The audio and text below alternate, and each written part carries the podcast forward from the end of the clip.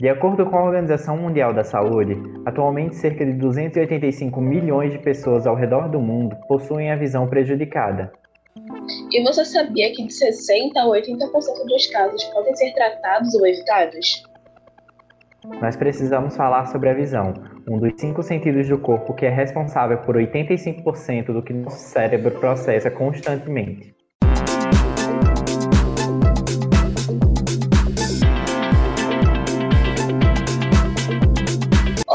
Você aí de casa. Bem-vindo à nova temporada do Saber Ciência. Eu me chamo Aimee e busco ajudar a popularizar a ciência com vocês e o meu parceiro Leônidas. Oi, gente. Espero que vocês estejam bem durante essa pandemia. O Saber Ciência é um quadro que vai ao ar junto com o TVU Notícias, mas que se renovou nesse período. Além do nosso, das nossas matérias na TV e YouTube, estamos com mais um novo formato, o nosso podcast. Isso mesmo. A pandemia nos trouxe um novo normal e nos reinventou. Agora, nós vamos falar sobre ciência em podcast, buscando sempre popularizar o assunto e debater sobre a relação da ciência com a sociedade. Os programas vão ser intercalados entre pesquisas dentro e fora daqui da UFRN, buscando estabelecer diálogos entre universidades que muitas vezes possuem similaridades entre seus projetos. Vem com nós dois nessa experiência maravilhosa para debater e ficar por dentro do que há de ciência pela UFRN e pelo Brasil.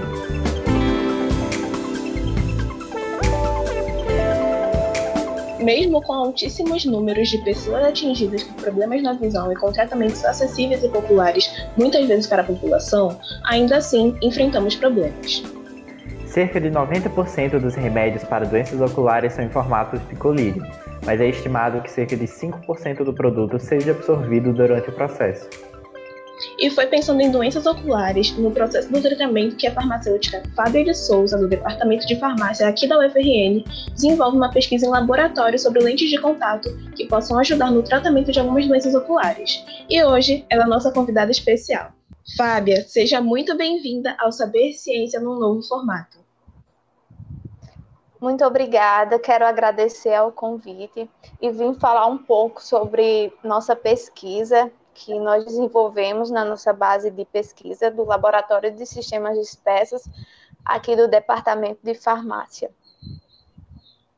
Eu queria começar perguntando, Fábia, como você teve a ideia da pesquisa? Era algo que você já trabalhava durante a faculdade? Não. É, ao iniciar a escrever meu projeto de mestrado, é, a gente começou a estudar um pouco sobre, sobre doenças oftálmicas. E daí é visto a grande necessidade que, que temos de, de desenvolver algo novo que possibilitasse que, que os ativos fosse absorvido em uma quantidade maior, né? Como você já, já como você já abordou, cerca de 90% da, dos tratamentos para via ocular estão na forma de colírio e só cerca de 5% do ativo que, que está nesse colírio é absorvido. O resto, ele é todo eliminado. Então, pensando nisso, a gente buscou abordar uma nova formulação terapêutica para via ocular que melhorasse esses problemas encontrados nas formulações disponíveis comercialmente. Então surgiu a ideia de desenvolver uma lente de contato que, que seria um sistema sólido e iria sobrepor esses problemas encontrados na formulação, nas formulações líquidas, no caso o colírio. E a gente e a gente buscou é, desenvolver essas lentes de contato com, com, com hidrogéis, que esses hidrogéis eles são sistemas formados por uma membrana sólida e essa membrana ela é capaz de absorver fluidos biológicos como a lágrima e a partir do momento que ela absorve esse, esse fluido, ela libera o, o ativo, no caso, na região ocular. Então, seria uma forma de um, de um sistema para controlar a liberação. Fábia, você acabou de explicar como é que é o processo, mas falando uma linguagem um pouco mais popular para quem não é, não entende do assunto, como é que é o processo da produção das lentes? É, é um processo bem simples, gente. A gente usa água, é, um polímero e alguns outros recipientes. E, e foi adicionado, né, na, numa formulação inicial, um antifúngico para a gente visar o tratamento de infecções fúngicas oculares. Fábia, é, a gente sabe que as lentes trazem mais praticidade e com o hábito do processo de, de higienização para utilizar elas, isso acaba não sendo um empecilho muito grande.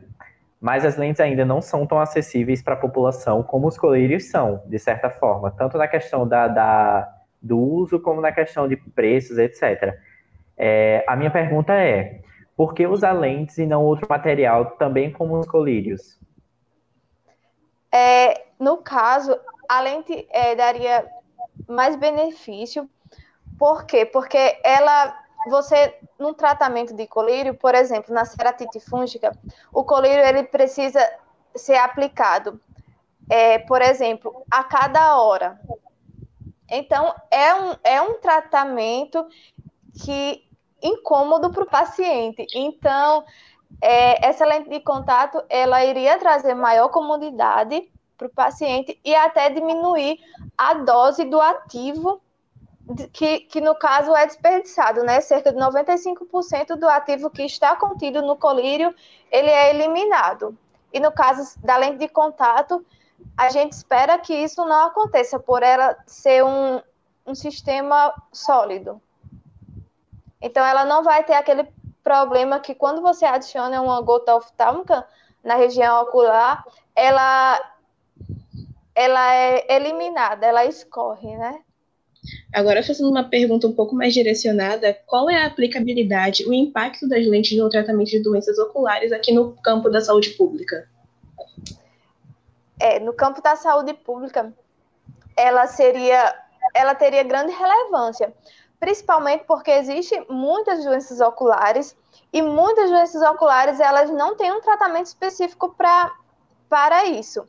Por exemplo, no caso das infecções fúngicas, elas não têm nenhum um colírio é, direcionado para a doença. É usado, é, no caso, a anfotericina B, que é um antifúngico, elas ela formam uma, fazem uma dispersão em água e goteja na região ocular. Ou seja, tem muitas doenças também negligenciadas é, que acabam causando é, cegueira e deficiência visual. No caso, se houvesse um tratamento efetivo e eficaz, iria diminuir essa o caso da, das deficiências visuais. Porque, segundo a Organização Mundial da saúde, cerca de 80% das deficiências visuais no mundo poderiam ser curadas ou evitadas. Isso. E como ficou a pesquisa aqui no, agora no período de, de pandemia? Existe uma nova perspectiva, um novo olhar sobre o tema e a relação dele com a saúde e a sociedade? É, o projeto, a pesquisa, ela eu precisei né, dar uma parada devido à pandemia, mas nós temos como perspectiva continuar. É, foi feita a parte de, de desenvolvimento da formulação e a parte de caracterização fisicoquímica. Então, agora nós pretendemos retomar com os experimentos e realizar estudos in vitro e in vivo. Pensando atualmente na situação orçamentária da ciência e da educação no Brasil, como é que os cortes nas verbas podem afetar uma pesquisa como a sua e em outras do mesmo segmento, tendo em vista a necessidade desses tratamentos mais eficazes para doenças oculares.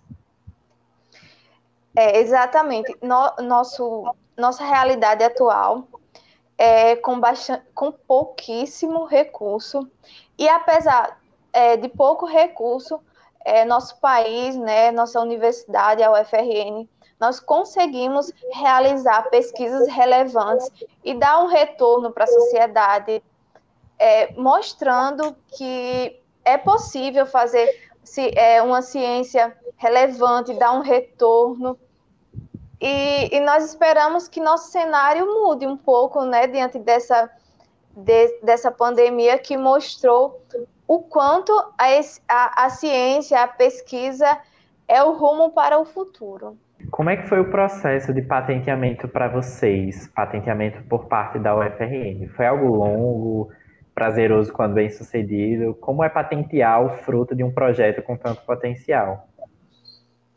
Bom, o processo de, de patente, é, eu desde já quero agradecer à agência né, de inovação da UFRN.